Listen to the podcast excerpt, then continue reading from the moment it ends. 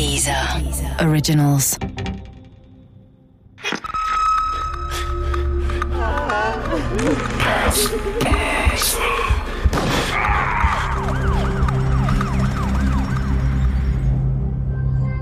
Das große Schweigen. Teil 3. Ihre Abwesenheit schien die drei auch am Morgen erstmal nicht weiter zu beunruhigen. Das geht mir bis heute nicht aus dem Kopf. Man macht gemeinsam einen Australientrip, dann verschwindet einer mitten in der Nacht und man beschließt, einfach weiterzureisen. Ich kenne niemanden, der so reagieren würde. Und auch bei Thomas hätte ich das nicht für möglich gehalten. Immerhin erschienen die drei gegen Mittag auf der örtlichen Polizeiwache, um Simone als vermisst zu melden.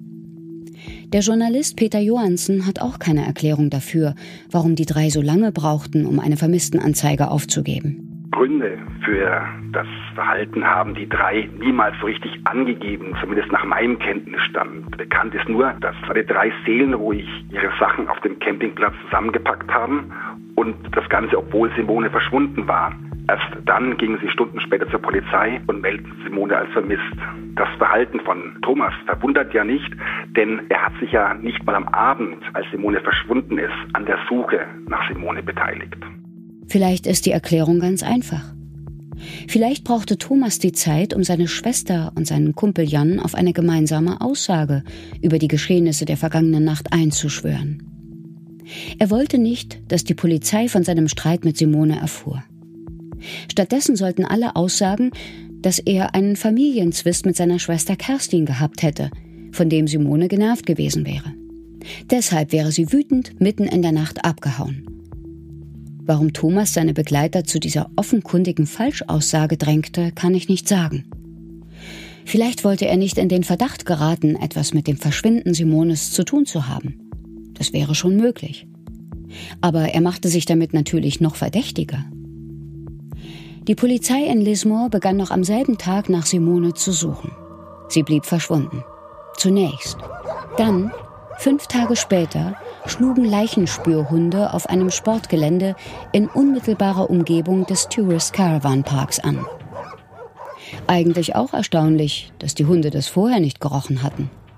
Nur 90 Meter vom Stellplatz des Wohnmobils entfernt wurde Simones Leiche gefunden. Nackt, mit einigen abgerissenen Palmblättern abgedeckt. Auf den ersten Blick sah es nach einem Sexualverbrechen aus, aber die Obduktion der Leiche brachte dafür keine Hinweise. Die ermittelnden australischen Beamten glaubten eher, dass der oder die Täter genau das, ein Sexualverbrechen, vortäuschen wollten. Die Obduktion ergab, dass Simone erstickt worden war. Vermutlich mit einem Kissen oder mit einer Plastiktüte. Und Simone war gar nicht auf dem Sportgelände getötet worden, wo ihre Leiche gefunden wurde. Das war nach den ersten Ermittlungen schnell klar. An ihren Fußsohlen konnten keine Bodenanhaftungen festgestellt werden. Das bedeutete, dass sie bereits tot dorthin getragen und abgelegt worden war.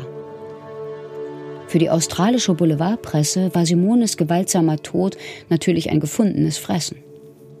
Überall erschienen Artikel über den mysteriösen Mord an der hübschen blonden Rucksacktouristin. Auch ich habe darüber auf meiner Obstplantage in der Zeitung gelesen. Ich war schockiert und fühlte mich vollkommen hilflos.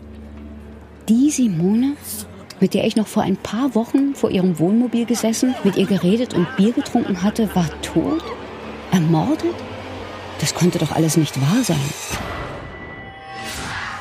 Ich habe sofort meine Klamotten zusammengepackt, um nach Lismore zu fahren. Vielleicht könnte Thomas meine Hilfe gebrauchen oder zumindest meine Unterstützung. Das habe ich damals tatsächlich geglaubt. In den Zeitungsartikeln wurde er ja nicht als Tatverdächtiger präsentiert, sondern als trauernder Freund, dem man das Liebste genommen hatte, was er besaß. Auch die Journalisten nahmen ihm diese Rolle erstmal ab. Thomas wirkte in der Öffentlichkeit völlig geschockt von Simones Verschwinden, ganz im Unterschied zu dem, wie sein Eindruck bei seinen Mitreisenden war. Er hat in der Öffentlichkeit in Kameras in Lismore hineingerufen, ein Monster sei schuld an Simones Tod und man müsse dieses Monster nun suchen. Er hat heftige Vorwürfe gegen die einheimische Polizei losgelassen, die unternehme nicht genügend, um Simone zu finden und wirkte dann nachher auch bei der Beerdigung völlig betroffen, Tränen überströmt und völlig fertig mit den Nerven. Ich machte mich auf den Weg nach Lismore. Doch bereits auf der Fahrt kamen mir Zweifel.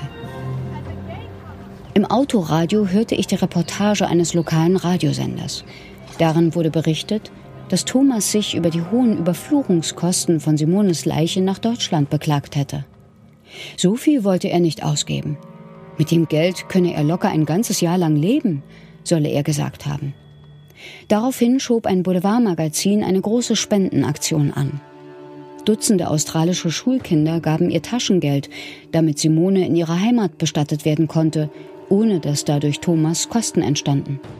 Thomas Aussage und seine bereitwillige Annahme der Spende fand ich bizarr. Ein trauernder Freund, der sich öffentlich über die Kosten beklagte, die der gewaltsame Tod seiner Freundin verursachte, das passte irgendwie nicht zusammen. Ich wollte ihm dann doch lieber nicht mehr begegnen.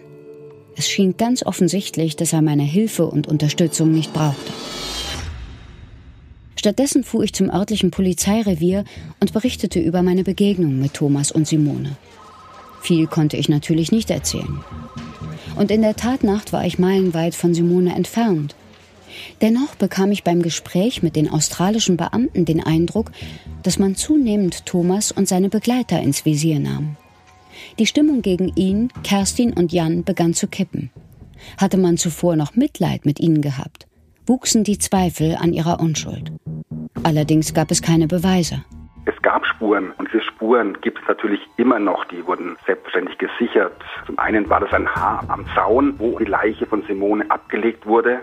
Das wurde am Zaun gefunden, allerdings ohne eine Haarwurzel. Deshalb konnte man nicht bestimmen, von wem dieses Haar wirklich stammt. Außerdem wurden winzige DNA-Spuren an den Palmenblättern gefunden, mit denen Simone zugedeckt war.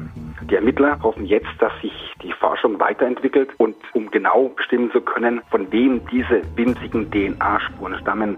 Ein australisches Profiler-Team konstruierte dann einen möglichen Tathergang. Demnach war es zu einem Streit zwischen Simone und Thomas gekommen, der eskalierte.